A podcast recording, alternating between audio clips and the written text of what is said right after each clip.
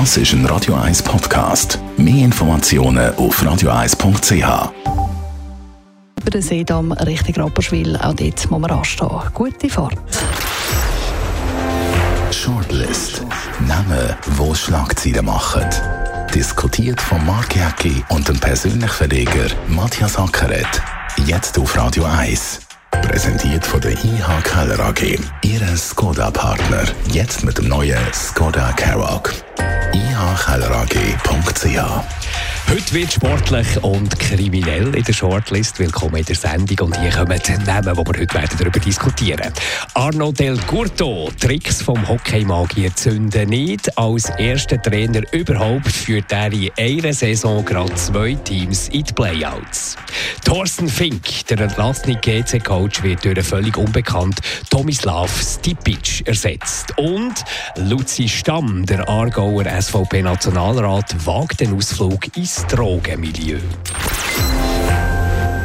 Was heute alles gemacht wird im Wahlkampf, das ist unglaublich. Luzi Stamm, das kann ja nur ein Wahlkampf sein, alles andere kann es nicht sein. Er hat ja da ein bisschen Mühe äh, in der eigenen Partei und will natürlich gerne weiterhin im Nationalrat sein. Und jetzt ist ja offenbar jedes Mittel zurecht, sogar irgendwie eine illegale Handlung, ein Drogenkauf. Ja, aber der Luzi Stamm ist ja fertig Ende Saison. Also er kann noch antreten, glaube ich, auf einer Seniorenliste. Seniorenliste, wo er Gut, oder? Ja, aber ich glaube, ich weiß jetzt nicht, ob äh, Senioren im Kanton Aargau äh, potenzielle Kokainkäufer sind, aber vielleicht äh, als Saubermann könnte er dort auftreten.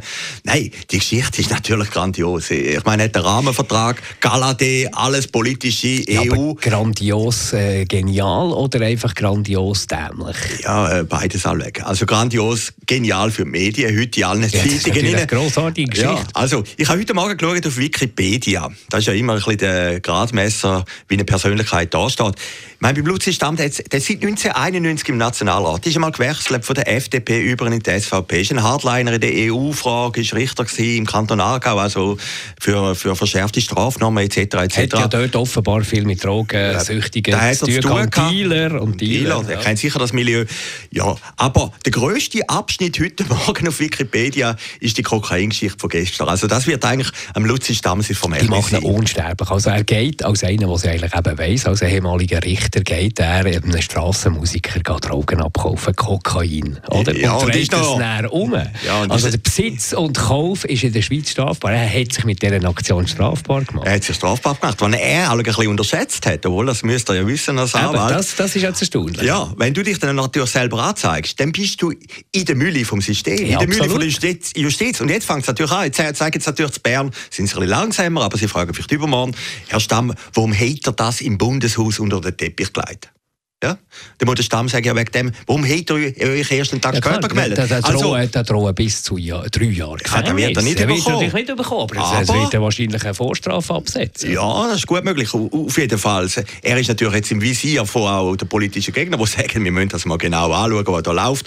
Und andere sagen, ja, wir sind auch bestraft worden, weil wir Kokain gehen, also wir müssen die auch bestrafen.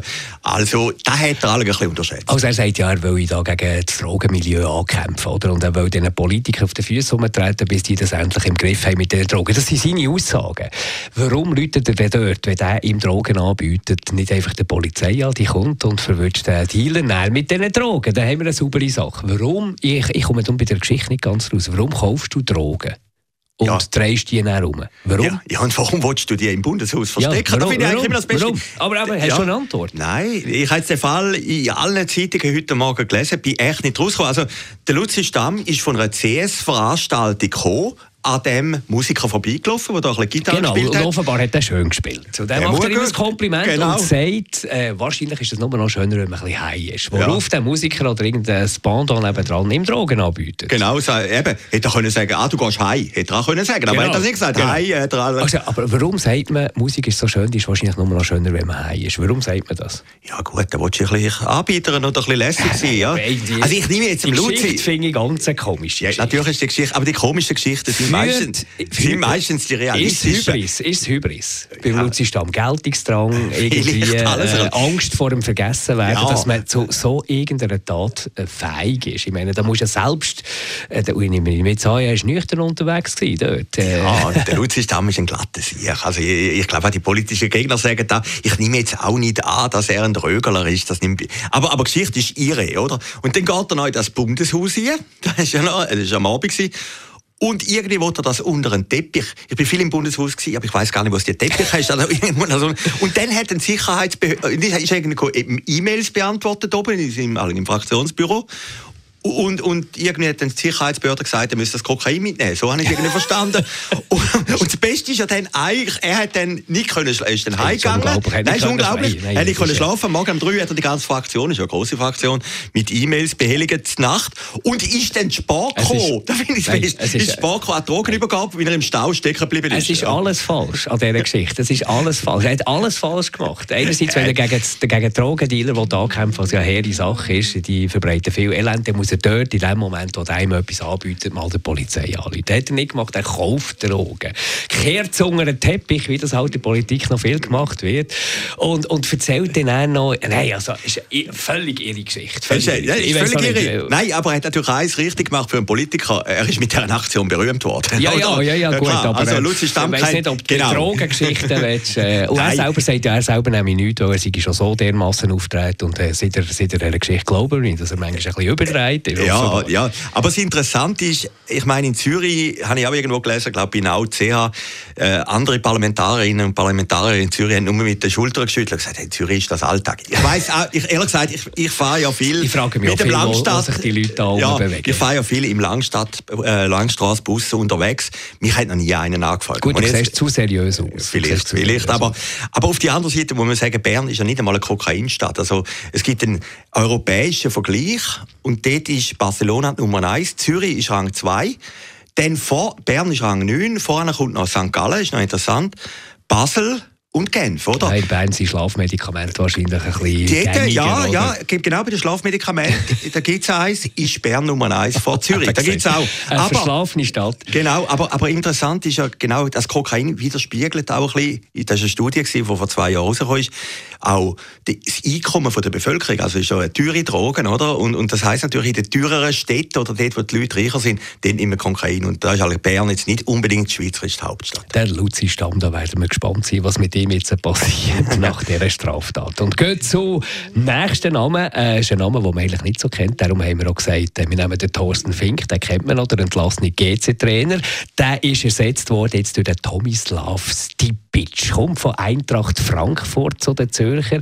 Ist dort Trainer von der U19-Mannschaft. Selbst unsere eingefleischten GC-Fans haben mit dem Namen zuerst mal nichts anfangen Ist schon ein bisschen komisch, dass man zuerst so hoch hängt von Felix Magath und plötzlich kommt ein Unbekannter. Ja, ist halt auch eine Kostenfrage, oder?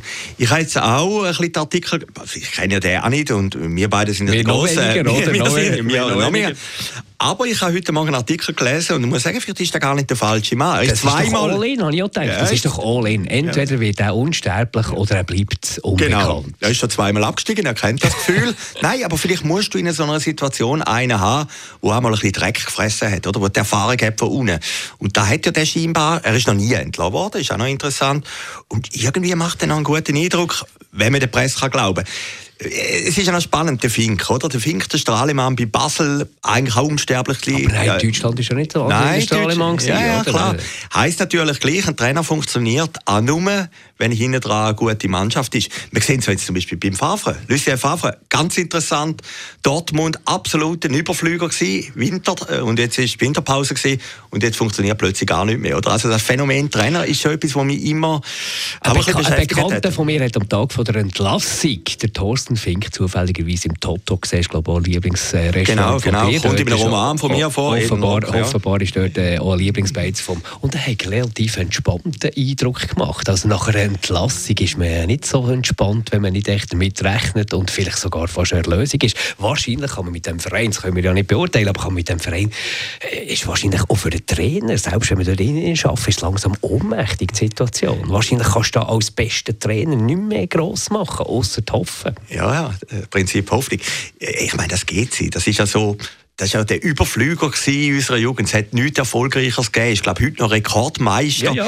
Und, und wenn wir jetzt einfach mal die letzten Stationen anschauen von dem GC, oder? Also, fußballerisch läuft nichts mehr. Dann sind die Hauptsponsoren raus. Dann sind, glaube ich, noch die Juniorentrainer sind oder haben andere bestochen oder haben sich bestechen lassen. Ein Schnitt von 5700 Fans. Ja, oder? also auf allen Fronten. Also, der, der Kilsberger ist immer noch Fan. Ja, ja, es Auf- ein paar, die noch Fan bleiben. Drei, Logisch, einer ist Fan, bist, bist immer Fan, ist ja, da gehst du einfach durch. Aber, aber jeden Tag kommt da irgendeine Hiobsbotschaft und das ist natürlich für einen Trainer brutal. Und, und der Fink kommt natürlich den Lohn über, Und oder? vor allem, es wird ja so ein bisschen langsam auch in der Presse, in der seriösen Presse, in der NZZ habe ich gelesen, äh, der äh, Stefan Anliker, der Präsident von GC, habe gesagt, äh, der Verwaltungsrat habe den neuen Trainer, den Tomislav Stipic, habe als äh, gut und würdig und der richtige Mann beurteilt. Und dann schreibt die NZZ so suffisant am Schluss, wer im Verwaltungsrat kann das beurteilen? Wer in dieser ganzen GC-Führung kann beurteilen? Aber jetzt musst du dir mal vorstellen, das ist ja, also äh, fieser kannst du eigentlich nicht mehr sagen, dass irgendwie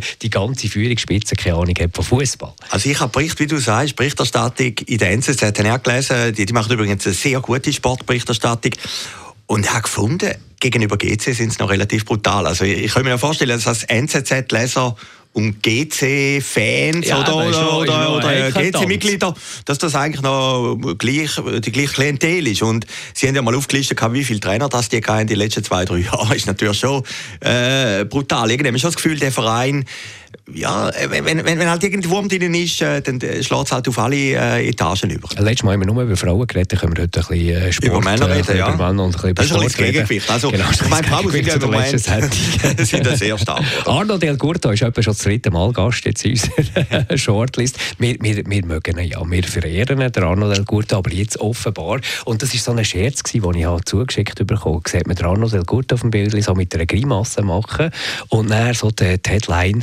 der Moment, wo du realisierst, dass du in jeder Saison zwei Teams in die Playouts geführt hast. Und das stimmt natürlich. Oder? Er ist von Davos weggegangen, wo die schon in der Versenkung waren und hat ZSC Lions übernommen und jetzt die quasi auch in die Playouts hineingeführt. Das ist natürlich für einen ehemaligen Hockeygott schon eine extrem grosse Niederlage. Ja, das zeigt, da Götter können über den kommen, oder?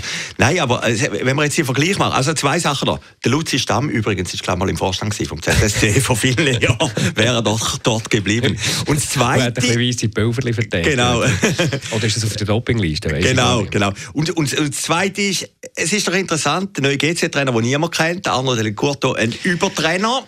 Ja, äh, schlussendlich, ich habe noch, ich habe das Brutale gefunden im Blick, oder? Wo der, wo der Curto heu ist, haben dann alle gehabt, super, Ja, aber- oder die Offenbarung. Und jetzt schreibt... Nee, gut, aber- Schreibt, aber gut, Boulevard ist immer ungerecht, schreibt, es ist natürlich völlig der falsche gewesen. Nein, nein, aber äh, äh, für mich die Hockey-Instanz ist der Klaus Zaug von Watson. Das ist einfach, ich, erst mal liebe ich mal, wie der, wie der Ist ein schreibt. Berner. Immer, immer, Ist ein Berner, ja, ist ein, ja, ist ein, ist ein Berner. Das ist, äh, ist eine Nebensache, ist Langnau-Fan, ich bin SCB-Fan. Also von dort her haben wir keine, keine Nähe. Aber er schreibt wahnsinnig gut, sehr polemisch, aber er nimmt dort den Arno Del Curto irgendwie in Schutz. Und da muss ich wirklich sagen, ich, ich, würde jetzt auch den Arno Del Curto nicht aufgeben. Und als ZSC Lions würde ich jetzt dem unbedingt einen Vertrag geben für die nächste Saison, ganz sicher.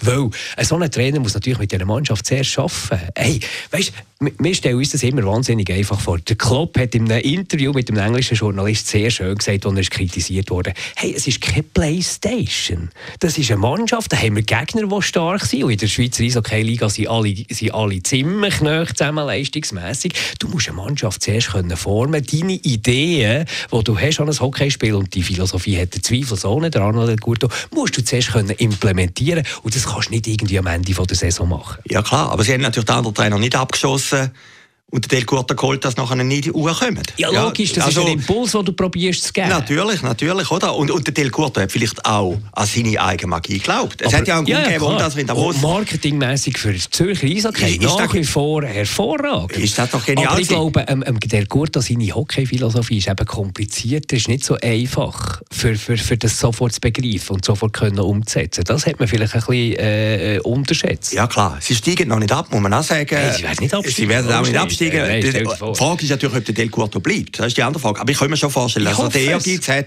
in der nächsten Wo Saison. er? Eben, ja. Wo will er her?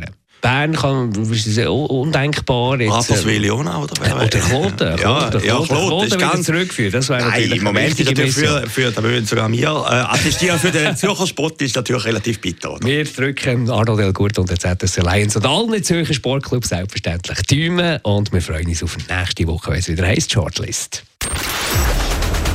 Shortlist mit dem Mark Jäcki und dem Matthias Ackeret. Zum Nachlesen und Abonnieren als Podcast auf radioeis.ch. Das ist ein Radio 1 Podcast. Mehr Informationen auf radioeis.ch.